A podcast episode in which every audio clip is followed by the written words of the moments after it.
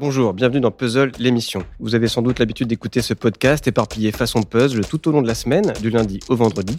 Aujourd'hui, les différents chroniqueurs de Puzzle sont réunis autour de la table de Bababam pour discuter ensemble de l'actualité culturelle, dans le strict respect, bien sûr, des gestes barrières.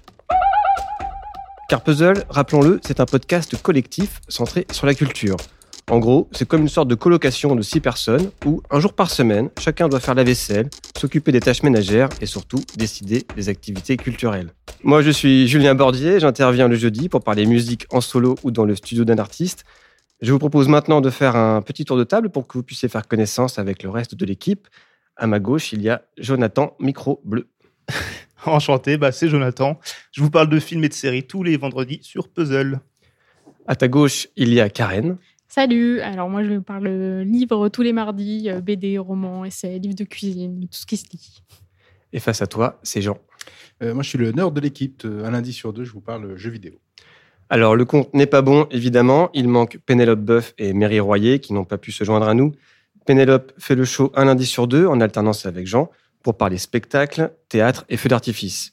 Mary, elle, est notre Madame Podcast, notre filtre anti-pop. Mary écoute tout et ne laisse passer que le meilleur de la création sonore actuelle. On les embrasse toutes les deux du coude, bien sûr. Et dans la maison puzzle, j'ai l'impression de parler dans la maison France 5, euh, de faire une émission sur la déco. Il y a toujours une chambre d'amis pour accueillir un invité. Aujourd'hui, celui qui nous fait l'honneur de participer à l'émission s'appelle Gringe. Il est rappeur, acteur et désormais auteur puisqu'il vient de publier Ensemble, on aboie en silence aux éditions HarperCollins et Vagram Livre. Bonjour Gringe. Salut, bisous du coude. Merci d'être parmi nous pour cette puzzle party enregistrée dans nos bureaux. On va parler de votre livre qui ausculte votre relation avec votre frère. On va parler aussi de vos goûts culturels en matière de cinéma, de littérature, de jeux vidéo et de musique. Mais d'abord, comme vous êtes dans un podcast, on voudrait savoir si vous en écoutez justement des podcasts. Non, très peu. C'est ce qu'on s'est dit euh, en, se, en se rencontrant tout à l'heure euh, en amont de l'émission. Je, suis, euh, toujours très passif et du coup, euh, c'est pas, un- truc qui est rentré dans, mon mode de consommation de, de- des, médias moi, je suis très sur euh, YouTube ou alors j'écoute et je mate des trucs de manière très arrêtée. J'ai pas, fais pas encore cet effort de curiosité là, d'aller vers un média que je connais pas. Euh, et de, de- je, ouais je sais pas je sais même je saurais même pas m'orienter là-dedans tu vois. Et la radio Est-ce que par contre, c'est un média euh, que pas tu- du tout. En fait non, mais je, en fait je, vis vraiment euh, comme un troglodyte. En fait j'ai- j'écoute j'ai plus vraiment la télé euh, j'écoute pas la radio euh, je me tiens très peu informé de l'actualité en règle générale tu vois. Et, et du coup je suis je suis très obsessionnel. Donc je en termes pour ce qui est de la musique, j'écoute souvent les mêmes choses. Euh, si c'est pas un pote qui me fait découvrir ou une pote qui me fait découvrir un truc nouveau, tu vois, je, je suis très sur les très sur les mêmes les mêmes supports, les mêmes artistes tout le temps. Voilà, en boucle, euh, circuit très fermé. Alors là, tu es devant un micro. Alors si tu n'écoutes pas de podcast, tu as déjà l'habitude des micros. Est-ce que tu te souviens la première fois où tu t'es retrouvé devant un micro, sans doute pour rapper? Ouais, c'était une, une, euh, émission de rap, euh, une, radio sur une radio locale à côté de Caen, euh, qui s'appelait TSF ou 666. Je crois que c'était 666. Je venais d'arriver à Caen, donc j'avais 21 piges et euh, je m'étais pas encore fait de, de potes, mais j'étais déjà dans l'écriture et, je cherchais des. J'avais envie de rapper quoi, et j'avais envie de connecter avec des, des, gens qui rappaient dans la région cannaise et tout, et euh, il y avait cette euh, Les rappeurs de ta région. les rappeurs de ma région, putain. C'est très gay friendly. On allait connecter. euh, ouais, on allait s'échanger nos micros. Et et, euh, il n'y avait pas de geste barrière à l'époque, donc on était vraiment très proches quand on rappait. Et, euh, on rappait collé serré. Et du coup, euh, non, non, mais du coup, ouais, c'est comme ça que j'ai commencé. Et, euh, et mes premiers micros que je tiens, ouais, j'ai 20, 20, 21 ans. Et tu racontes quoi dedans? Je sais pas, en mode Scatman, quoi. Il y a un truc qui sort, euh, espèce de flow euh, de débit non maîtrisé, de trucs incompréhensibles. Et, euh, et pourtant, j'ai répété mon premier. C'est un texte que j'ai dû écrire euh, pour l'occasion, tu vois. Et j'ai dû dire à mon petit frère aussi, mets une cassette, ça, ça nous rajeunit pas. Enfin, moi, en tout cas. Époque, euh, on pouvait s'enregistrer, tu vois, sur des, des postes cassettes. Je dis, mets une cassette et tout, et enregistre-moi, tu vois. Et mon premier passage, il est, il est catastrophique, mais c'est la première fois que je tiens un micro et, et un truc, comment dire, un truc beau avec, le recul, quoi. C'est euh, mes premiers pas dans, le truc. Alors pour ceux qui ne te connaissent pas, ou qui euh, peut-être te connaissent, mais qui vont peut-être te redécouvrir, je vais essayer de te présenter en quelques mots. Car Gringe, c'est qui? Pour l'état civil, Gringe, c'est Guillaume Tranchant, né le 20 février 1980 à Poitiers. Ensuite, adolescence à Cergy-Pontoise, déménagement en Normandie, études à Caen et montée vers la capitale, comme on dit. Pour ses amis d'enfance, Gringe, c'est le gringo, le fils d'une mère d'origine équatorienne qui se rêvait comédienne et d'un père d'origine polonaise, devenu directeur d'une scène nationale de théâtre. Pour les fans de rap, Gringe, c'est d'abord le compère d'Orelsan au sein de Casseur Flotteur, le binôme de rappeurs qui a élevé la glande au rang d'art suprême. On a rarement vu deux types se donner autant de mal pour raconter qu'ils ne branlaient rien. Pour les sériphiles, il est l'homme barbu au bonnet dans la désopilante série Bloquée sur Canal+, où le rôle principal est tenu par un canapé fatigué avec en guest des miettes de chips et des canettes de bière éventées. Pour les cinéphiles, Gringe, c'est l'acolyte d'Orelsan, toujours dans le film Comment c'est loin, sorte de biopic des casseurs flotteurs. Pas vraiment un rôle de composition donc, puisqu'il y interprète Gringe, le grand cynique magicien du SMS. Au cinéma, il tourne aussi dans le polar Carbone d'Olivier Marchal, dans la comédie dramatique Les Chatouilles, ou la comédie sociale Damien veut changer le monde aux côtés de Franck Gastambide. Pour les lexicologues, gringe pourrait être la conjugaison à la première personne du singulier du verbe du premier groupe, gringer. Je gringe, tu gringes, il gringe, nous gringeons. Quelque part entre grincer et gringue, un néologisme qui pourrait définir une forme d'expression mélancolique et solitaire. Dans le tandem casseur-flotteur, c'était plutôt Aurélien qui tenait le guidon. Il était temps pour son camarade de prendre les commandes. En 2018, Gringe sort Enfant Lune, son premier album solo. Il a 38 ans, un âge où les rappeurs envisagent plutôt de prendre leur retraite. Enfant Lune est un disque aussi sensible et mouvant que la pochette est ratée. Ce visage vu de trois quarts arrière était un choix par défaut, comme pas mal de choses peut-être dans la vie de Gringe. Mais peu importe l'habillage, car dans son premier exercice personnel, émouvant et poétique, Gringe se met à poil.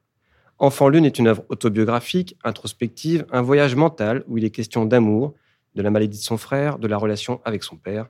Pas vraiment une partie de rigolade, mais cet astre obscur exerce une force d'attraction sur l'auditeur. Enfant Lune est le premier étage de la fusée vers l'âge adulte et l'autonomie. Il était temps. C'est la revanche de Robin sur Batman, la naissance d'un affranchi.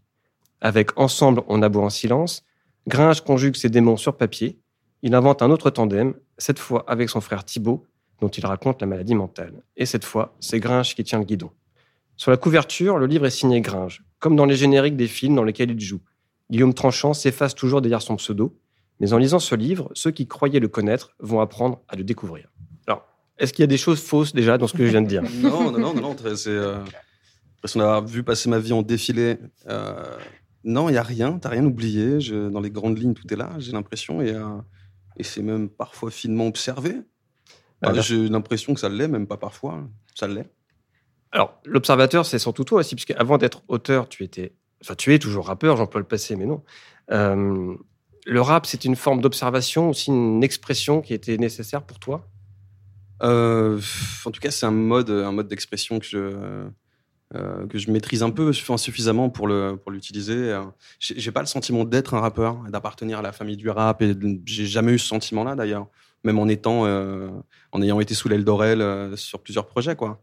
Euh, mais c'est un truc à 20 ans, euh, tu sais, c'est c'est une manière aussi, enfin c'est euh, un biais pour appartenir euh, à un groupe, pour se, euh, quand j'arrive à Caen, je me dis j'ai un petit peu, j'ai un peu envie de décrire quoi, ça me démange un peu et je me dis et je trouve ce, moyen-là en fait, tu vois, pour m'intégrer et, puis je me prends au jeu en fait, ça me plaît ça me plaît et je vais rencontrer des gens, et, dont Aurel. Et, là, forcément, il va y avoir de vrais premiers déclics. Alors, à propos de déclics, et à propos d'Aurel, on va écouter, parce que les gens te connaissent, ont entendu pour la première, fois parler de toi peut-être par le duo Casseur-Flotteur. Et Aurel, euh, il avait écrit une chanson sur son deuxième album, Le Chant des Sirènes, c'était en 2011. On va écouter un extrait de ce morceau, puis on en reparle. Mauvaises habitudes sont presque une fierté. Tes défauts sont devenus ta personnalité. Envie de tout foutre en l'air, tu supportes plus la gravité. T'enfonces dans le mensonge, commence à paniquer. Méfie-toi à qui tu demandes du réconfort. Tu pourrais trouver de quoi t'apitoyer sur ton sort. Ce qu'on entend, c'est un morceau qui s'appelle La morale, dans lequel Aurélien parle de. Fait le portrait de quelqu'un qui euh, peut-être avachi. Et euh, est-ce qu'il parlait pas un peu de toi, en fait, dans ce morceau? Si tu lui demandes, il te dira que je pense que c'est lui le premier à, à savoir, quoi, qui se, comme il a toujours fait, qu'il observe et qui, je pense qu'il pioche euh, dans son entourage et dans ce qu'il observe et, dans le, et chez ses potes autour. Ce que je l'ai toujours vu faire depuis Perdu d'avance aussi, quoi euh, quand il ne parlait pas de lui. Après, oui, moi, je me, je me retrouve énormément, énormément dans ce morceau. On en a parlé et c'est euh, entre nous après. Parce que entre 2011 et 2018, la sortie d'Enfant Lune, on a l'impression que c'est plus la même personne. Qu'est-ce qui s'est passé? Est-ce que tout d'un coup, tu as trouvé une voix aussi, ta voix? Ouais, ouais, mais après, Aurel, il a été, enfin, il a fait partie de ces, de, de ces gens dans mon entourage qui m'ont, euh, m'ont offert une manière de me dé- désenclaver de, de- du truc dans lequel j'étais, de attentiste, euh, de oisif, dé- dépr- déprimé, euh, très suiveur, tu vois. Et, et, et, et Aurel, je lui, je lui ai fait confiance. Et il a eu envie, je pense aussi que, euh, que je l'accompagne. Et, euh, et donc, ouais, à ses côtés, en commençant par être son backer, j'ai passé, vécu différents épisodes et, euh, jusqu'à euh, avoir envie de, de m'exprimer moi et me réaliser moi et m'émanciper un peu. Et, c'est ce qui était prévu après les casseurs, quoi. Arrivé à la fin des projets casseurs, de toute façon, oui, j'ai passé des caps de confiance et de trucs. J'ai une, estime de moi un petit peu meilleure qu'au départ. Et, euh, et puis on se dit, sans se le dire, je sais qu'Aurel va retourner ses solos, et, euh, mais que c'est un, c'est un, immense rappeur et, que je sais qu'il va retourner à sa carrière solo. Voilà. Donc moi, je sens que c'est le moment et, euh, et le déclic survient. C'est compliqué de décoffrer l'album Enfant Lune parce que je me dépatouille un peu tout seul, mais en même temps, c'est fondateur pour la suite, quoi. Et Casseur Flotteur, ça a été fondateur pour tout ce que j'ai pu faire après. En amont de l'émission, on t'a demandé quelques coups de cœur euh, musicaux et un peu aussi des œuvres cultes pour toi. Tu nous en as cité une. On va, l'écouter.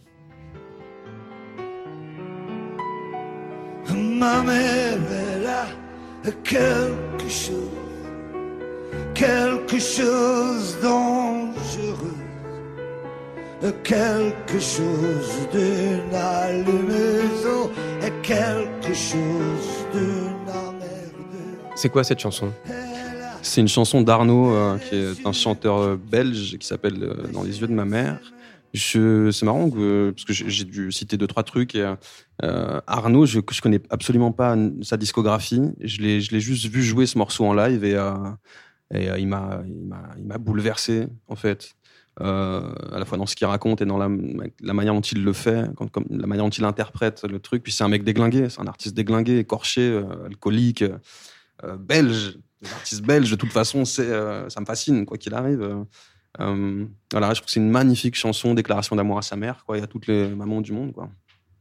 La famille, elle occupe une place importante dans, dans les textes, de, dans tes textes d'Enf- d'Enfant Lune, notamment aussi un morceau très poignant, Scanner, Ouais. qui parle de ton frère. Ouais. On, on peut l'écouter, mais je pense que tu le connais, ce morceau. Un petit peu. Je commence à le connaître. Et je découvre ce putain de scanner qui nous parle de tes lésions profondes. Impossible de vivre normalement. J'ai volé le sourire de la Joconde et je crois que plus rien ne sera jamais comme avant. Elle s'est envolée la colombe. Tout à l'heure, tu parlais de déclic. Est-ce que aussi l'écriture de Scanner et de certains morceaux d'Enfant ont été un déclic pour t'amener à écrire aussi euh, le livre Ensemble en aboie en silence? Hum, c'est difficile à dire, hein, parce que je suis quand même un opportuniste si je reste. Euh, C'est-à-dire que euh, je suis parti défendre l'album sur scène l'année dernière et que on, est passé, a passé huit mois sur les routes avec mon équipe, au terme de, de- desquels j'avais plus rien, plus de rien, plus de projet. J'étais tari, j'avais plus d'inspi, je savais pas ce que je voulais faire. Le rap, j'en avais plus envie. Euh, et on me propose ça, on me propose un projet d'écriture lit- littéraire entre guillemets. Du coup, euh, je réfléchis pas trop quand on me propose cette carte blanche.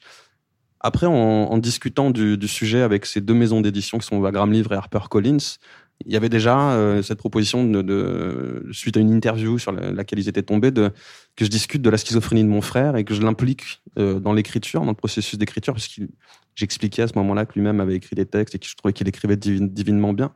Et, euh, et donc, si tu veux, après coup, oui, je, pense que le- les, graines plantées sur Enfant Lune, et Scanner en est une, tu vois, une vraie de vraie, quoi.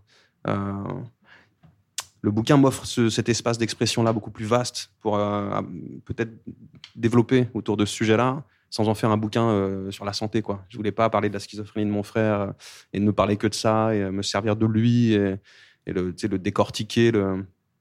Justement, je voulais m'éclater. C'est le truc que j'ai fait, quoi. C'est je me suis senti libre d'aller un peu dans tous les sens et de faire la, la schizophrénie de mon frangin un des sujets.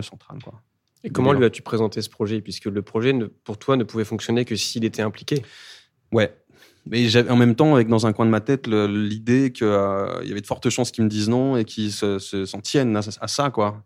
Euh, et qu'il fallait que je développe tout seul et que je raconte tout seul. euh, mais ça n'a pas été le cas. J'ai eu vachement de chance euh, qu'il accepte de s'engager à mes côtés. Mais je pense que j'ai aussi trouvé les, euh, les, les- comment dire, euh, j'ai trouvé des, moyens de le séduire euh, et de le rassurer un peu tout le temps, quoi. Et euh, il a fallu. Mon frère n'est pas vraiment de ceux qu'on arrive à corrompre. Tu vois, donc il a fallu que je trouve des biais pour le- l'embarquer avec moi, et, euh, dont l'oseille. Il y a eu, je raconte en introduction du bouquin que la valoir qu'on nous propose, c'est un truc qu'on va se diviser en deux. Et je lui dis voilà, tu vas te faire un salaire, donc il y a un truc de très valorisant là-dedans, et en même temps c'est la pas du gain, tu vois. Mon frère il travaille pas et il se met un billet de 10 dans la poche. Enfin voilà, ça va le faire vivoter pendant longtemps, voyager. euh. Donc sur cette base-là, il, accepte un peu, quoi. Mais après, c'est un bordel pendant cinq mois d'écriture où euh, quotidiennement, il faut que je le rassure, que je trouve des, des arguments, euh, que je le carotte un peu parfois, tu vois. C'est normal avec un petit frère. euh, ouais, ça c'est une constante depuis petit. Il sait, hein, de toute façon, il savait qu'à un moment donné, il allait se manger des douilles et, ça, ça a pas manqué. Mais sans quoi, j'aurais pas, j'aurais pu emmener, j'aurais pas pu emmener le bouquin au bout, quoi. Et du coup, concrètement, comment ça s'est fait? Vous avez bossé comment? Qui a choisi quel texte? Qui a écrit quoi? Alors, je, avant le confinement, avant l'annonce du confinement, je suis descendu deux, trois fois dans le sud, parce qu'il vit à 7 avec mes parents. Il a un petit appart là-bas. Et je suis allé l'interviewer. Euh, je suis allé poser un dictaphone euh, sur une table et, euh, l'écouter parler de ses voyages. C'était surtout ça qui m'intéressait d'obtenir de mon frère. Euh, des confessions sur ses voyages qui, étaient, qui sont tous euh, des voyages hallucinés, euh, euh, complètement ben, barrés. Euh, et dont il m'avait filé quelques, euh, quelques souvenirs. Et je, trouvais ça fou déjà à l'époque. Euh, en plus des textes qu'il avait de côté sur la psychiatrie, qu'il avait écrit tout, au tout début, il y a 15 ans, quoi, quand il entrait en psychiatrie, et que je trouvais fou, que je trouvais un peu bukowskien, fulgurant. Euh, donc voilà, il a fallu, je suis descendu pour le pour l'avoir à l'affect, quoi, et qu'il me file tout ça. Donc il m'a filé quelques-uns de ses textes, ceux que je voulais. Par contre, les, les confessions, c'était des bribes, euh, des trucs très opaques, et euh, il a fallu que je brode à partir de ça. Ok, d'accord. C'est toi qui as fait le. Et après, c'est moi qui fais le découpage, l'assemblage. mais l'idée, dès le départ, c'était si mon frère acceptait de mélanger toutes les voix, quoi. Ouais. Sachant oui, que dans le livre, j'explique que mon frère entend des voix, et euh, donc c'est pas seulement euh, la voix de mon frère, elle est, elle, est, elle est plurielle, elle est multiple. Ouais, mais ça se voit dans la forme parce que du coup, c'est pas toujours euh, qui parle euh, Ouais. quand on commence à lire. Ça, c'était une volonté. Alors, de temps en temps, j'ai un retour de, de quelqu'un qui me dit Putain, je me suis à un moment donné, je sais plus qui parle, ça m'a fait chier. euh. J'avoue, ça m'est arrivé, Ouais. mais ça m'a pas empêché de, de kiffer le Non, bouquin. il y a des gens après qui refont le, le puzzle, tu vois, et qui remettent le, qui font le truc, remettent le truc à l'endroit et qui se disent ok, donc là c'est Thibaut qui parle, là c'est Guillaume. Et ça, m'a- ça nous, ça, ça m'amusait. Je pense que ça, ça a dû amuser mon frère aussi quand j'en ai parlé de, de se dire ok, parler de schizophrénie. Oui, on a deux maisons d'édition qui aimeraient qu'on tessore un peu sur le thème de la schizophrénie, en faire un truc pas larmoyant, mais on va leur filer une espèce de colis piégé. On va faire ce qu'on veut et on va leur, euh, et on va s'amuser à construire un labyrinthe et on va essayer de paumer tout le monde, quoi. Yes. Et est-ce que ça a été naturel de passer de l'écriture euh, de morceaux à l'écriture d'un d'un roman, on peut dire euh, en Ouais. fait, euh, Bah, quasi. Et après, je j'ai pas le sentiment. Hein. Je suis pas romancier. Je lis un tout petit peu, mais suffisamment pour savoir que je, je, c'est une je- façon ne suis d'écrire, pas. C'est une autre façon d'écrire, de réfléchir, mais c'est surtout une autre façon d'écrire, comme tu Mm. dis. C'est une gymnastique. On s'improvise pas vraiment auteur de roman, euh, à moins d'avoir un don, quoi. C'est lourd, quoi. Euh, ouais, et du coup, j'ai conservé, souhaité conserver mon écriture très orale, euh, très rap, quoi.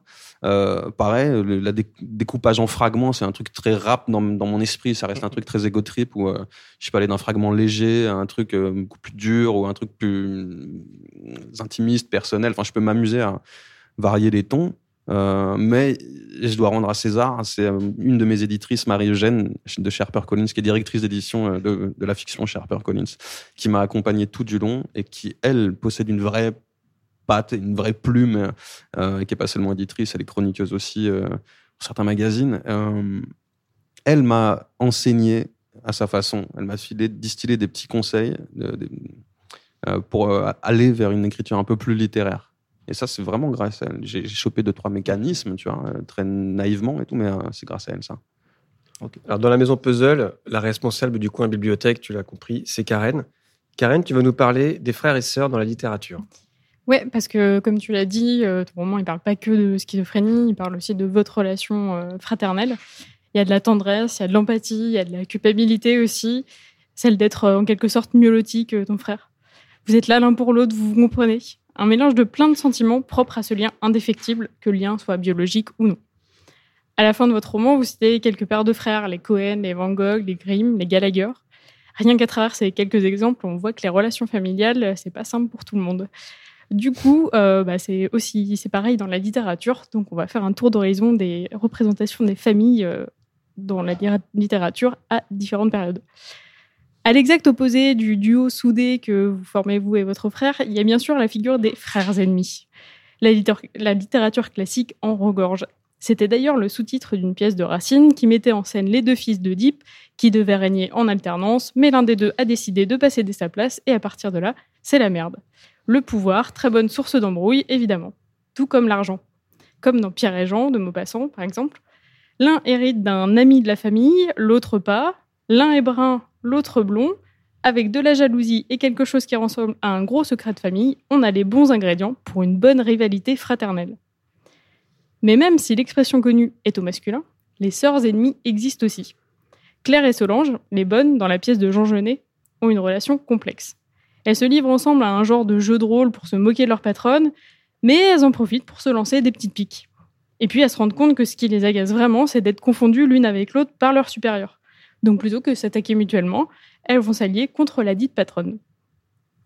C'est carrément un lien de partners in crime. Et pas juste pour cacher aux parents qu'on a étalé son caca sur les murs ou qu'on a mis le chat dans la machine à laver.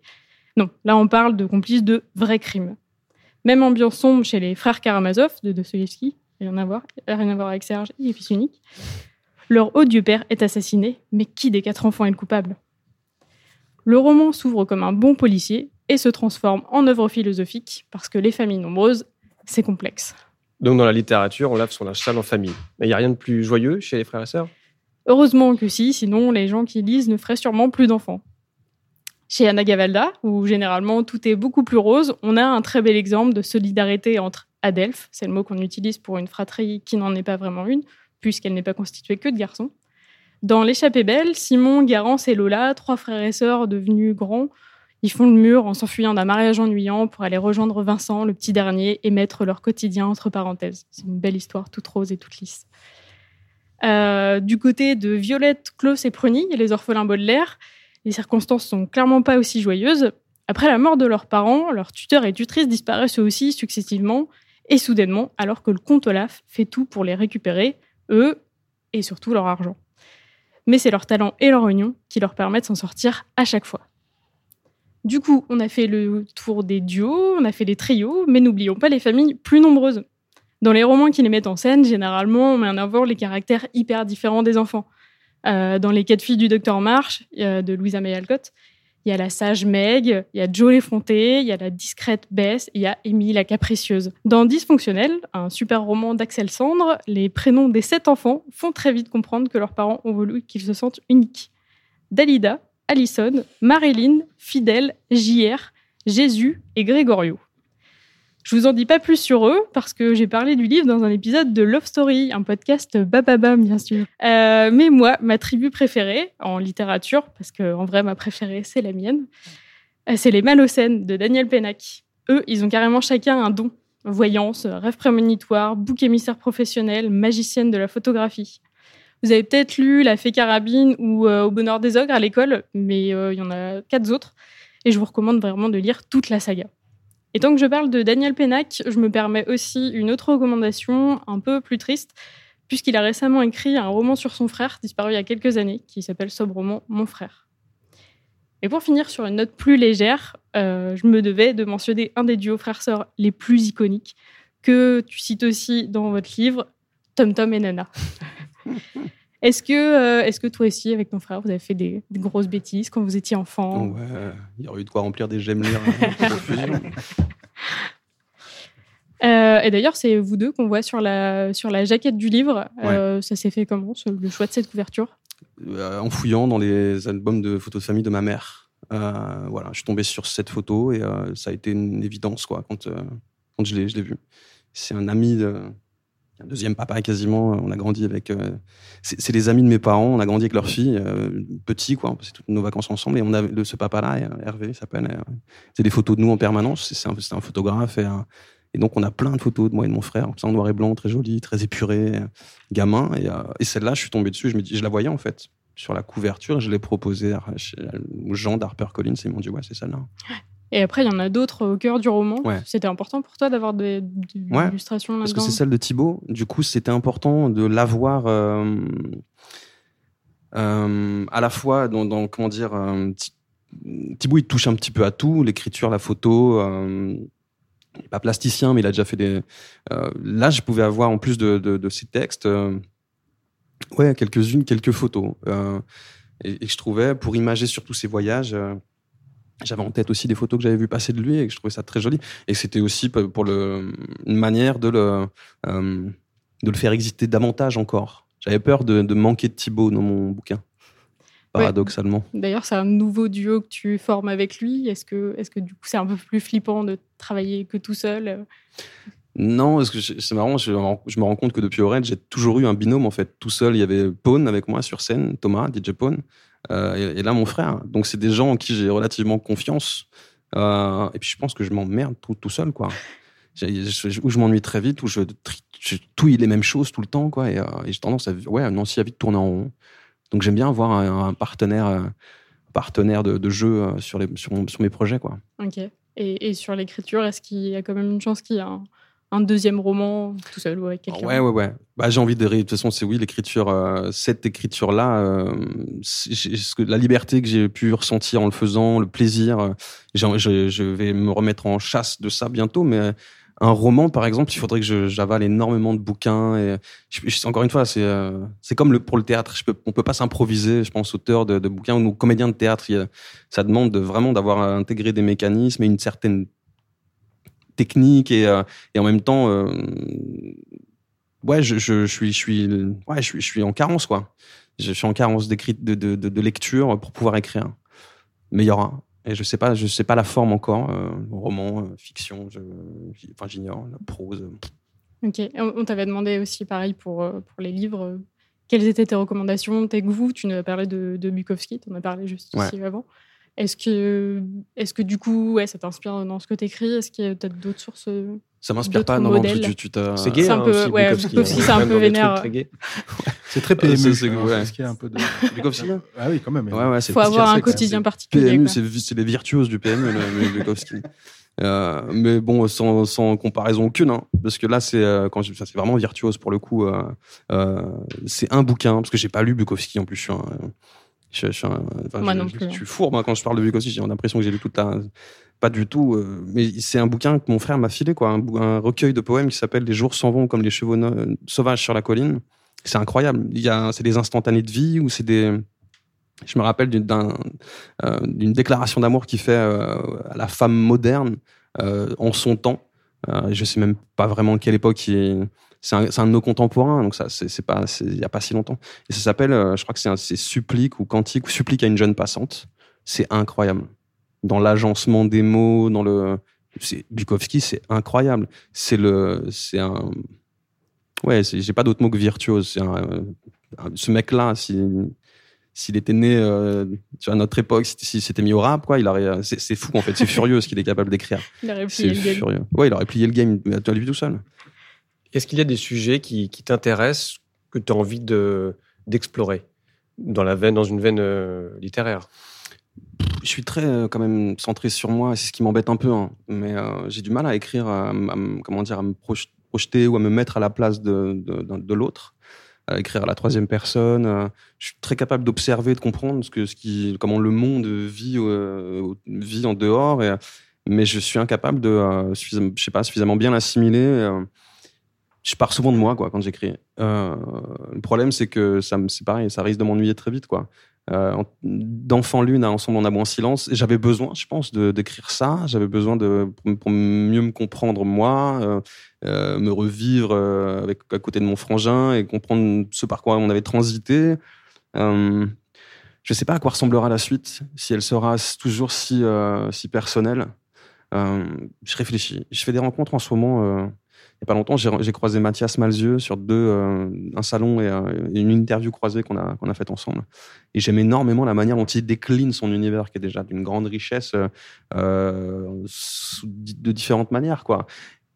Et là, il part, par exemple, il a sorti un petit bouquin de, de poèmes et il part le mettre en scène euh, avec sa chérie, euh, qui est la muse de son bouquin, euh, le mettre en musique sur scène. J'aime beaucoup cette idée-là, en fait, de, tu sais, de, Hmm. de faire se croiser les, les, les- voilà, les, champs de compétences, les trucs, et d'être un peu savant fou. Lui dit, on est des amateurs professionnels, et j'adore ce- cette expression-là, tu vois. Je sais pas à quoi ça ressemblera, mais certainement un truc hybride. Ce que fait Mathias Malzieu aussi, c'est qu'il il part, il va se créer des nouvelles expériences Ouais. pour pouvoir les raconter. Est-ce que toi, tu as des envies comme alors, ça tu mets, tu mets le doigt dessus, c'est une discussion que j'avais hier avec, euh, euh, avec, une, avec une pote qui elle avait, enfin, elle avait tellement raison là-dessus. Euh, le truc, c'est que moi, je, pour l'instant, je, je, je sors pas de ma zone de confort, de, et de confort et de ma réserve surtout. Je suis tellement euh, farouche que je, je, je, je, ne, je ne vis que des touches euh, avec le monde extérieur et pas suffisamment pour pouvoir euh, nourrir euh, mon art ou euh, mes arts. J'en ai conscience, mais c'est ça me demande un effort quasi surhumain à chaque fois. Ça m'épuise quoi. Et pourtant, il le faudrait.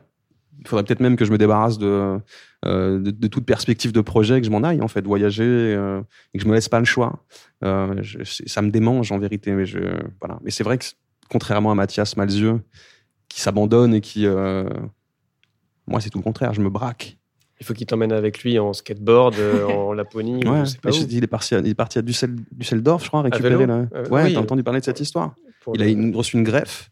Alors, je vais dire une connerie, je crois que c'est la- une greffe, une greffe d'un rein, je suis pas sûr. Une grève de moelle osseuse Ouais, moelle osseuse, tout simplement. Ouais, ouais, de moelle osseuse. Et il a retrouvé sa, sa, sa donatrice et, euh, à Düsseldorf. Et il est parti en vélo là, la rencontrer. Et, et je pense que ça, ça a donné naissance à un- tu vois, des écrits. des- Ça, c'est incroyable. Toi, t'as pas eu de grève de moelle osseuse, donc tu peux pas partir aller chercher. euh. Moi, je suis greffé. euh, c'est- c'est mon canapé qui me file des, des greffes. Et quand je me noie dans mes larmes, que je mords le fruit du démon, c'est encore toi mon frère qui me ramasse à la petite cuillère. On se fout de la mise en page, ensemble on vit dans la marge. Et si les faux nous taxent de faux, dis-moi au fond, qu'est-ce qu'ils en savent? Celui qui t'a mis en cage, je vais lui faire vivre un enfer. Je ne connais rien de plus grand qu'être ton grand frère.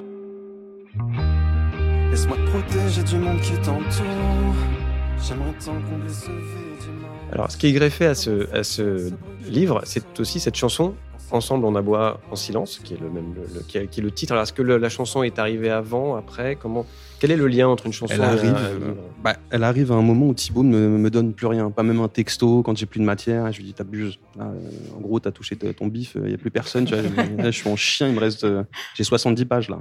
On va sortir une brochure où tu vois, si tu m'aides pas, on va, on- ça va se finir en fascicule le truc. Et, euh, et du coup, je, me, je suis en, en panique et je me dis tiens, si j'écrivais une chanson, et si j'écrivais une chanson sur la fraternité qui serait le, le pendant de, Scanner, euh, mais voilà, de manière un peu plus euh, écrite de façon un peu plus solaire. euh, truc que j'ai pas l'habitude de faire en vérité. Et donc je me suis voilà, je, sais pas, j'ai écrit ça et je me dis je le collerai en fragments, ça ferait un fragment supplémentaire au cas où dans le bouquin. Et puis Thibaut est revenu, on a écrit, bah, j'ai eu ce que je voulais. Et quand on m'a proposé la version audio book, je pensais déjà à Rod Parado pour interpréter les textes de Thibaut et la voix de Thibaut. Et je m'étais donc euh, on, a fait venir en Rod en studio et on a enregistré l'audiobook ensemble. Et je m'étais dit, ce morceau-là, du coup, que je vais mettre en musique, c'est Johan Chirescu qui le, met en musique et qui avait déjà réalisé Scanner. Je me suis dit, je ferai intervenir ce morceau-là en fin de bouquin, quoi, d'audiobook. Ce sera une surprise, il arrivera comme un truc, euh, comme une surprise, quoi. Alors, ce qui est au cœur du livre, c'est la, la maladie de, de Thibaut. Et avec Jean, on va aborder cette question des maladies mentales à travers les jeux vidéo. Oui, c'est ça. Est-ce que le jeu vidéo peut déstigmatiser ou euh, le- le- la folie, le- les psychoses? Et avant de jouer, je vais piquer un peu de temps de parole à Karen, car dans les livres, depuis longtemps, la question est, est réglée depuis le, début du XVIIe. Sortie du roman, peut-être le, premier roman moderne, c'est Don Quichotte de Cervantes, bouquin euh, toujours aussi drôle, je vous le conseille, euh, sur un vieil homme pourtant à la fois euh, schizo, paranoïaque, monomaniaque, érotomane, maniaco-dépressif, dément, somnambule, délirant. Cervantes a tout mis Ah, type bien. tout ce qu'il savait à l'époque, on est au 17e, donc on a une connaissance assez faible finalement, mais il a quand même tout mis chez ce vieux bonhomme, et pourtant c'est ce vieux bonhomme qui va tourner en dérision le mythe de la chevalerie à l'époque, c'était pas n'importe quoi, et donc finalement décrier et euh, le- la société autoritaire euh, qui l'entourait. Euh, le livre est génial, c'est un pourfendeur, c'est lui, c'est Don Quichotte, le chevalier, finalement, ce, ce- ce vieux fou. Et le livre de Gringe s'ouvre par cette citation de- du penseur indien Krishnamurti Ce n'est pas un bon signe de bonne santé mentale d'être bien adapté à une société malade. L'utilisation de la folie dans les jeux vidéo euh, peut-elle être, euh, peut-elle contribuer à une représentation plus juste des psychoses? Euh, Non. Euh, voire carrément pas. Alors, alors pourquoi? Parce que bah, déjà c'est pas un problème de nombre. Euh, des jeux vidéo qui traitent de la folie, alors, il y en a pléthore. Euh, Call of Duty Modern Warfare, Max Payne, Trevor dans GTA V, euh, Vaz dans Far Cry 3, euh, sans oublier les jeux qui se passent carrément dans des hôpitaux psychiatriques. Là aussi, il y en a une pelletée, euh, Batman Arkham Asylum ou Evil Within, et généralement le jeu vidéo n'hésite pas à développer tout un tas de clichés. Pire encore, quand on googlise jeux vidéo et folie, bah là, on, on- on tombe sur un, un décret de l'Organisation mondiale de la santé qui est bien réel, lui, et qui dit bon ben voilà, euh, euh, ça se caractérise. Il y a une addiction qui se caractérise par une perte, on va dire, de, de, de, de- de sens, une perte de rationalité, de contrôle sur le jeu vidéo. Et là, on se dit que tout est foutu. Non, le jeu vidéo n'y arrivera jamais à déstigmatiser cette folie. En prime, euh, dans ce jeu vidéo, comme dans le réel d'ailleurs, ceci dit, euh, le crime est parfois rangé dans la case folie. Et plus le crime, on va dire, est, est criminel, voire sordide, voire poussé, plus on nous, on a même tendance à le qualifier de, de fou, ce crime. Euh, du coup, euh, ces maladies euh, mentales, du coup, c'est un peu comme le, le mort-vivant et le nazi. C'est des méchants idéaux. C'est-à-dire qu'on les met là, si on les tue, il n'y a pas finalement de, de, de, de- de- on va dire de, concepts moraux qui viennent vous, vous, vous- vous gêner Personne un petit peu. dans- ouais, complètement. Heureusement, il y a des jeux qui font tout le contraire. C'est-à-dire qu'ils font comme Don Quichotte, hein, qui mettent en jeu les psychoses pour révéler la, douleur du monde ou le critiquer. Euh, c'est le cas d'un jeu de guerre euh, qui s'appelle Spec Ops The Line, qui est encore d'actualité. Il est sorti en 2012, euh, mais c'est un très bon jeu sur un capitaine qui vit un, syndrome de stress post-traumatique. Et, et du coup, on va vivre. Il est conscient de sa souffrance, donc c'est pas une psychose, mais on va vivre un peu dans son hallucination. Et ces hallucinations vont évidemment révéler une guerre immorale, voire absurde.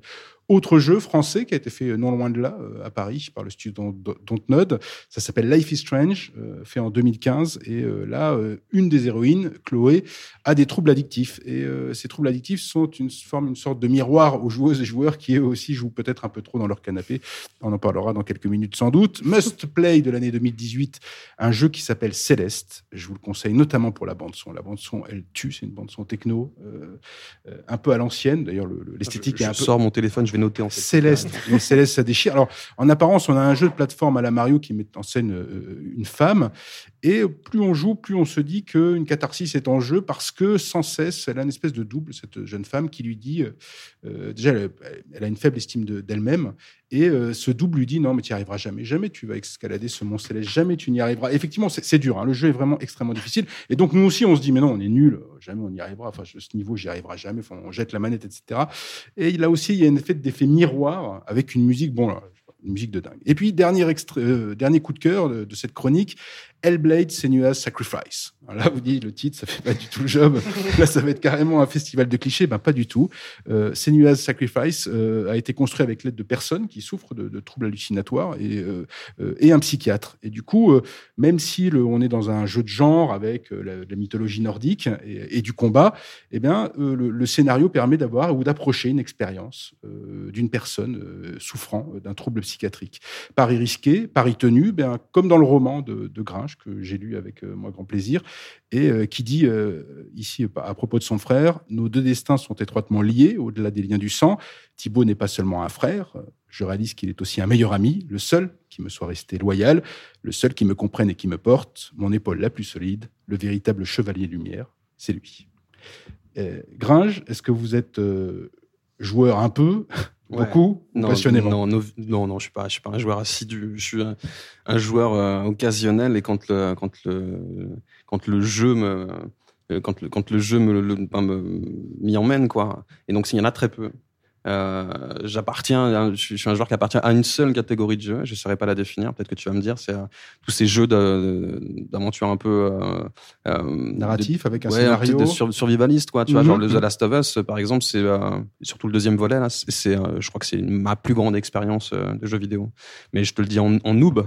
Ça se dit en noob Ça se dit grave. en noob. Ouais, Je suis non, un- non, je suis ça un se dit, noob. c'est- Non, mais vas-y, The Last of Us 2. Pourquoi The Last of Us 2 Alors, on a fait je- là aussi placement produit. Il y a eu une chronique sur. Vous l'avez sur chroniqué mais, euh, Ah oui, Je je, crois qu'elle est aimé. impossible à ne pas chroniquer. aimé, chroniqué. Et effectivement, pour moi, c'est pareil. Mais alors, euh, moi, je suis pas noob. Alors, du coup, je joue beaucoup, à beaucoup trop de jeux. Ouais.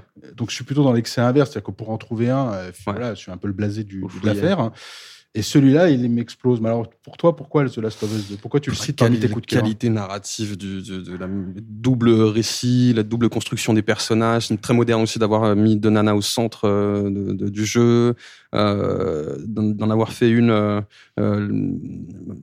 lesbienne et, et- et l'autre hétéro, très masculine dans la carrure et, et dans le comportement, et avec leur sensibilité de femme et, et, et puis surtout et puis voilà. pour le pff. Après moi, j'ai- je peux rien te dire d'un point de vue technique. C'est juste que on atteint un, un- un- un niveau de réalisme tellement euh, poussé, quoi, que euh, en termes d'addiction, j'ai rarement ressenti ça avant. Mais encore une fois, hein, je, je- je suis, euh, Non, non, je mais suis novice, mais c'est par- une expérience viscérale, en fait, de jeu viscéral. C'est assez incroyable. Et par rapport à un film, euh, puisque là, tu, tu es nous, moi, si je dis The Last of Us 2, c'est génial, personne va m'écouter, ou, ou- ou très peu. mais toi, si tu dis, bah, je suis nous, mais The Last of Us 2, ça m- ça ça ça m'a fait kiffer. Mais je Ouais. à quel point C'est-à-dire, est-ce que c'est un. Est-ce que c'est comme un grand film? Est-ce que c'est comme une grande série? Tu sors, Ouais. tu fais waouh, ok. Non, mais Là, je peux plus- rien faire Ouais, pendant 5 heures, me parlez pas. Là, je... Ouais, mais je dis même, tu vois, c'est la première fois que je rejoue un jeu, quoi. Avec différents modes, euh, tu vois, un mode sur, bah, justement, il y a un mode survivaliste, je crois, genre un truc impossible. euh. Mais, mais, euh, mais j'ai le sentiment, c'est vraiment typiquement le genre de jeu que tu peux adapter au cinéma, tu vois. L'histoire est tellement bien ficelée pour moi, il suffit qu'un un vrai réal s'en empare et ça peut devenir une bastos de film. C'est fou, quoi. Et est-ce que tu peux te perdre dans le jeu aussi, à un moment donné? Te perdre, euh, Oublier le temps, le- personnellement, le- le- ouais, mais parce que ça, c'est. moi, déjà, qui suis, qui évolue sur une échelle de temps euh, bien particulière, Tu fais pas dans le même euh, créneau horaire que nous. Ouais, non, non, non, je pense pas. Et c'est, je le dis modestement, hein. Euh, mais je, vraiment, je, Le couvre-feu, ça va être embêtant pour toi. ouais, c'est embêtant pour lui, surtout c'est lui qui me subit le couvre-feu. Non, non, mais moi, je, enfin, je, je suis un, un vrai solitaire, un vrai solitaire. Je suis pas seul, mais je suis, un, je suis solitaire. Et du coup, et puis je fais des, des, boulots qui me permettent aussi ça, en fait, de vivre quand je veux, le jour ou la nuit. Et, euh, quand je tombe sur un jeu immensément immersif comme celui-là, là, je peux y passer euh, des heures carrées sans, sans, ouais, sans me lasser. Alors, on parlait du cinéma, on faisait la comparaison jeux vidéo cinéma. Dans la maison puzzle, encore une fois, hein, cette magnifique maison pleine de pièces, on a le responsable du home cinéma qui a les codes Netflix, c'est Jonathan, qui est aussi fan de rap. Il s'est intéressé à ton image dans le monde du rap et dans le monde du cinéma. Alors, quand on m'a dit qu'on allait causer avec Gringe, j'ai fait un check avec mon moi de 15 ans, bouffeur de rap agréé. À l'époque, j'ai découvert le bonhomme sur une mixtape nommée Bomb Attack MCs. Sur les mêmes morceaux, on retrouvait des légendes comme Akash ou Oxmo freestylant aux côtés des mecs les plus chauds du moment, genre Nubi. Et puis, il y avait ce gars, j'avais jamais entendu parler, qui pose à côté de tous ces bulldozers et qui s'en sort haut la main. Son blaze, c'était Gringe. Mais surtout, il y a un morceau solo, Rat du Macadam. Parce que baiser l'état, personne le fait en sifflotant. Je suis le reflet de mon époque. Je vis de petites combines et je tire au flanc. On équilibre sur le fil d'un rasoir. Comment veux-tu que je te sorte un tube? J'ai beaucoup trop d'insultes dans la mâchoire. Ado à la ramasse. Déjà une gueule dans C'était voilà un petit tube de l'été euh, déjà produit par Scred à l'époque, typique euh, des années 2000 dans la prod, euh, les schémas de rime, le mood, et surtout donc les trois couplets en forme de claque pour le joyeux luron que j'étais, l'impression que le mec s'adressait à moi directement pour tout un tas de raisons. Rat Macadam, c'était un peu un blueprint de toutes les thématiques qu'il dissèquera par la suite dans ses projets plus perso, mais on n'en est pas encore là. Moi, à l'époque, j'étais chaud pour me tailler les veines avec lui sur tout un album de cette trempe, mais les années passent, les trains aussi, la carrière de Gringe s'écrit en pointillé et, la- et ma lame de rasoir commence à rouiller. Mais Gringe avait-il tout simplement envie d'être rappeur? En réalité, le projet solo est une chimère. Gringe, un oiseau de nuit en vol stationnaire, un connard dans un abrébus, avec tout le respect que je te dois, qui boxe avec ses idées noires, heureusement soutenu par quelques potes en guise de phare, dont le fameux Aurel San, avec qui il forme le groupe Casseur Flotteur, on l'a déjà dit, et qui entre-temps a pris un tout petit peu d'avance sur son compère. Peut-être lassé de l'attendre, il l'embarque un jour dans une aventure, dans, son, enfin, dans leurs aventures, et ensemble, ils vont écrire le premier album des Casseurs Flotteurs, un projet arborescent dont va découler la série bloquée, et le film Comment c'est loin.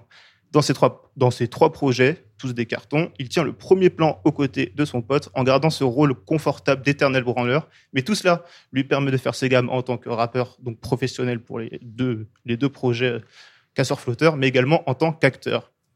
Parce que Olivier Marchal voit le film Comment c'est loin, est emballé et lui passe un beau jour un coup de fil pour l'engager dans son prochain long métrage. Et puis, on commence à le voir apparaître régulièrement à l'écran, dans des rôles proches de lui et de son image, le frère, le meilleur pote. Donc, pour le moment, pas des grands rôles de composition, mais ça se comprend. Il n'a jamais pris de cours de comédie. Alors, il apprend sur le tas. Sur un tournage, Gringe met en place son modus operandi. Il observe, digère, apprend. Gringe, rappeur, acteur, spectateur. Parce que oui, si vous vous demandez s'il a toujours rêvé de faire du cinéma, il, il vous répondra que non. Mais l'association est plus naturelle que l'on pourrait le croire. Sa mère était comédienne, son père directeur d'une scène nationale, alors forcément, le petit Guillaume, il en a vu passer des comédiens. De là à devenir une vocation, mais le vent pourrait bien tourner. Parallèlement, fort de ses expériences, Gringe, le rappeur, se sent donc prêt à rattraper le temps perdu, de présenter ses tripes en musique au public. Alléluia. Alors que PNL a placé tout le rap français sous un joug mélancolique, Gringe, le MC torturé, est de retour. On est fin 2018, un beau jour de novembre, son solo sort enfin, un album thérapie qui brise son image de jeune glandeur pour se frotter au cœur même du réacteur. Le rat du macadam était en réalité un enfant lune, mais ceci est une autre histoire. Côté filmographie, la liste s'allonge doucement mais sûrement. Julien les a cités au tout début de l'émission. On a Gringe voyou, Gringe joue dans un drame, Gringe joue dans une comédie, Gringe double même un personnage de dessin animé. Gringe est comme devant une boîte de chocolat qui va là où on l'appelle, mais surtout là où il se sent concerné. Nous, on le verrait bien dans un Audiard ou dans un Dupieux. Lui, pour le moment, il teste, il verra bien, mais surtout, il y prend goût. Jusqu'à déclarer se sentir plus dans son élément sur un plateau que dans un studio. J'ai même lu, alors c'est peut-être des déformations, mais que tu penserais arrêter le rap euh, complètement. Alors, du coup, j'ai une petite euh, question un peu euh, téléramesque. Est-ce que c'est parce que c'est plus euh, reposant, euh, on va dire, euh, émotionnellement, cérébralement, etc., de, de jouer un rôle qu'on nous a écrit, qu'on nous livre, et donc de prendre de la distance avec soi-même, là où dans ta musique, toi, tu vas souvent comme dans quelque chose de très viscéral, de très profond. Est-ce que du coup, voilà, c'est un peu Ouais, une plage de repos, quoi? Principalement pour ça, ouais. Ouais, c'est hyper agréable. De, je veux dire, il y a- ça demande aucun effort si c'est celui de se laisser guider par le réal qui te choisit, et, euh, qui te dirige, et de te glisser dans la peau d'un autre, même s'ils ne sont jamais très loin de moi, ceux euh, que j'ai pu interpréter, ces rôles que j'ai pu interpréter. Mais euh, pour le moment, euh, j'espère que il y en a, il y en a, il y en a- il était question qu'il y en ait d'autres et, euh, et, Covid oblige. il y a eu des annulations. Des, j'espère qu'il y aura parce que c'est euh, c'est compliqué comme métier quand tu n'es pas comédien et peu Bah. identifié. C'est difficile d'exister, de se maintenir euh, euh, un peu séduisant pour les réals. et- Mais euh, ouais, pour revenir à ta question, oui, il y a un truc. effectivement, c'est pas la même musique et la musique collective, elle fait, elle fait du bien, elle me décentre quoi. Ouais. Elle me demande moins d'efforts et c'est moins pénible qu'une écriture pe- pe- perso, intime. Mais j'aime aussi ça, en vérité. Donc le rap, il n'est pas question que j'arrête. C'était une, Ouais. une réponse qui a été coupée en deux. euh, et je disais, je me vois plus trop rapper euh, avec les codes euh, du moment et, Ouais. et aller faire, vois, de, faire de la drill ou de la trappe. Enfin, je- en ce moment, je, en ce moment, je bricole des trucs dans mon coin et avec euh, voilà. Ce sera, il y aura une suite musicale. Ouais, parce que le premier album, tu avais été beaucoup euh, aidé par Léa Castel, t'en parlais Ouais. dans une interview, et, euh, du coup, donc c'était, voilà, comme on en a déjà parlé, un album très personnel, etc. Mais est-ce que à force, euh, justement, d'avoir, avec le livre en plus, euh, épluché comme ça ton, ton âme à force, est-ce que pour euh, ta musique est très personnelle, est-ce qu'il y a encore une suite qui est possible? Tu répondais déjà un petit peu tout à Ouais, l'heure, c'est ce qu'on se disait tout à l'heure. c'est- Il faudrait que je vive, euh, que je me Ouais. remplisse autrement, que je. un tour du monde. Mais est-ce que j'ai suffisamment gratté euh, Après, tu peux toujours. hein. Et, euh, et je vois, quoi qu'il arrive, je recyclerai rien et, euh, Mhm.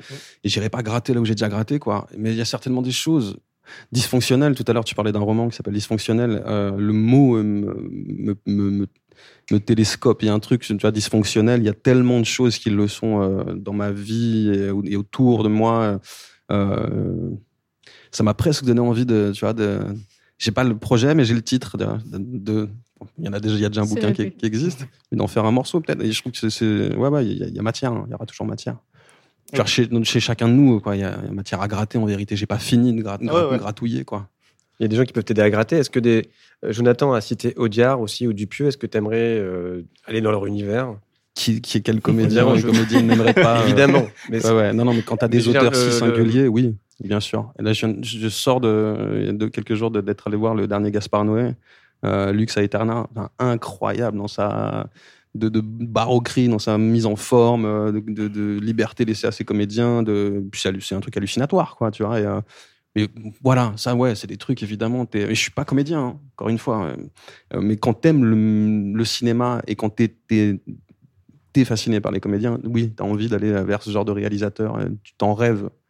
Mais t'es pas comédien, mais à quel moment on devient comédien, on prétend être comédien Quand Parce tu que- te retournes et que tu te dis, OK, ouais, pas mal, euh, petite filmo derrière. euh, oui, j'ai, je me sens à ma place euh, là. je- j'ai pu inspirer à mon tour. j'ai fait des rencontres qui me confirment que. euh, euh, mais pas quand t'as euh, mis l'or, tu vois, t'as, t'as posé un orteil dans 4-5 films. euh. j'ai trop de respect pour, euh, pour Mm. ce mé- ce métier. Allez, c'est pas un truc de, de me déprécier que de dire ça. hein. Mais du coup, tu dis que tu apprends le métier d'acteur euh, voilà, en observant tes collègues, euh, évidemment. Mais est-ce que du coup, tu observes aussi euh, les réalisateurs et réalisatrices euh, des films? Est-ce que ça t'intéresserait? Mm, Ouais, non, non. Non, de passer de, de l'autre côté de la caméra, Ouais. tu veux dire? Ouais, L'écriture. Pour raconter justement euh, Je sais ton pas. histoire d'une autre manière. Ouais, mais je crois pas en fait. Pour l'instant, en tout cas, j'ai pas le ce genre d'écriture scénaristique. C'est encore un autre, un autre taf. Quoi. Ouais, puis je sens. Tu sais, c'est pas là. Ouais. En fait, je pense que quand tu l'as, tu l'as. T'en, t'en as envie. Moi, j'ai pas moi, spécialement ce truc, à, cette propension à pouvoir raconter des histoires qui sont pas les miennes déjà. Ouais. Tu vois. Plus sous forme de livre, du coup, peut-être. Pour l'instant, ouais, c'est ce qui c'est ce qui me plaît le plus, quoi. Pour l'instant. Mais jouer la comédie, ouais, à fond. Ça, par contre, j'ai envie de reconnecter avec euh, avec le jeu et de ressentir ça, quoi. Donc, euh, je croise les doigts. Et t'as des genres euh, un peu Non. de... Non, toi, t'es- Non, non, non, j'ai pas un genre en particulier. Après, euh, en tant que spect- spectateur ou euh, observateur, je suis, je suis un fan de, de, de, de- je- de- de cinéma coréen, chinois, euh, et j'aime le, le, re- le registre dramatique asiatique, euh, tu vois, ou policier euh, noir, quoi. Euh, mais il n'existe pas de la même manière en France, voire pas du tout. Mm. Euh, mais j'ai pas un genre en particulier. Ce serait plus un réel pour le coup qui me, Ouais. ouais, qui, me- qui me séduirait. Ok. On va écouter un extrait d'un de tes films cultes. T'as l'intention de replonger? Tu sais que j'en ai cravaté des mecs comme toi qui déconnaient volontairement pour retourner au mitard. C'est pareil? T'as pas dû en voir beaucoup des paumés de ce genre. J'en vois de toutes les couleurs. Tu me vois prendre mon pied et attaquer des vieilles dames avec nos futurs tatoués sur la poitrine? Non, sûrement pas. Alors? La tôle, moi j'y replongerai pas. Alors raccroche une fois pour toutes. Je fais ce que je sais faire. Je monte des coups. Tu fais ce que tu sais faire. T'essaies d'arrêter les mecs comme moi. Toi, tu es plutôt du, du quel côté de la table? Entre Al Pacino et, et Robert De Niro Enfin, mais là, tu- là, si, si le, si je devais me branler un peu, je te dirais euh, De Niro. Euh, sauf que ce serait pas conforme du tout à la réalité, à mes valeurs morales. Et, euh, Donc, tu es plutôt, plutôt du côté du truand. Du type qui pourra pas se ranger moi, les suis- voitures. ouais, moi, je pense que j'ai ce côté obsessionnel. Bah, ils ont les, tous les deux ce côté obsessionnel et ils s'arrêtent jamais. En fait, ils marchent sur la même ligne tous les deux. C'est juste qu'il y en a un qui a choisi de se ranger du côté de. Pff, ouais, la justice et de quelque chose d'un peu plus moral. Même si les moyens qu'il emploie sont, le sont pas tous. Euh, je pense qu'on a tous. Je vais te faire une réponse de politique, mais on a tous un truc de Pacino et de De Niro dans Hit. En, en nous, quand on, est, on a cette dualité-là. C'est une seule et même dualité, ces deux personnages. C'est pour ça que ça marche si fort. Et alors, là, il y a, il y, a, il y a- il y a aussi toutes les difficultés que, que tu as évoquées, euh, liées aussi euh, au Covid. Sinon, c'est quoi ton, ton programme? Est-ce que tu as déjà des jalons posés dans un calendrier ou est-ce qu'au contraire, tu vas, euh, un peu comme pour ce livre, voir comment les choses avancent et peut-être euh, Toujours, euh, ouais. dessus C'est comme ça que Ouais, ça ouais. fonctionne? Ouais, ça, ça commence par une. euh, ça commence par un, comment dire, un truc que je ressasse, euh, un truc intellectuel qui- vire un peu à l'obsession et avant que j'enclenche quelque chose. Pour l'instant, je suis pas encore rentré dans la phase. je viens d'enclencher un nouveau projet.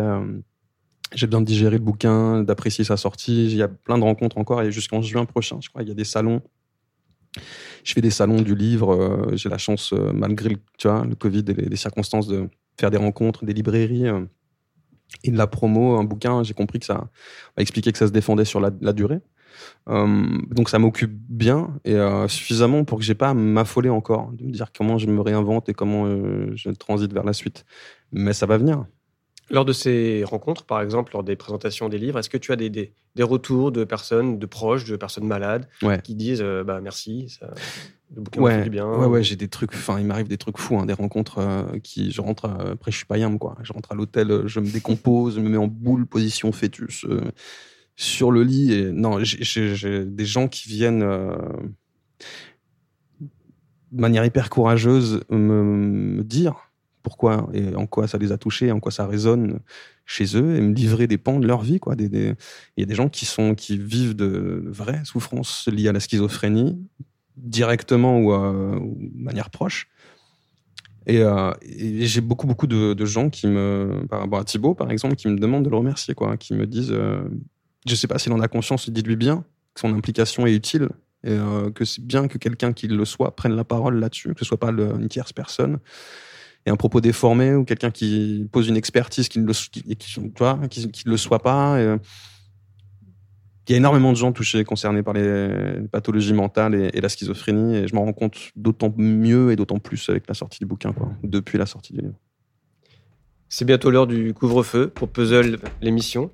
On va libérer Gringe et on va le remercier aussi chaleureusement d'être venu Merci de euh, lors de cette émission pour parler du- de ce livre. Ensemble, on aborde en silence, édité chez HarperCollins et Vagram Livre, en vente dans toutes les bonnes librairies.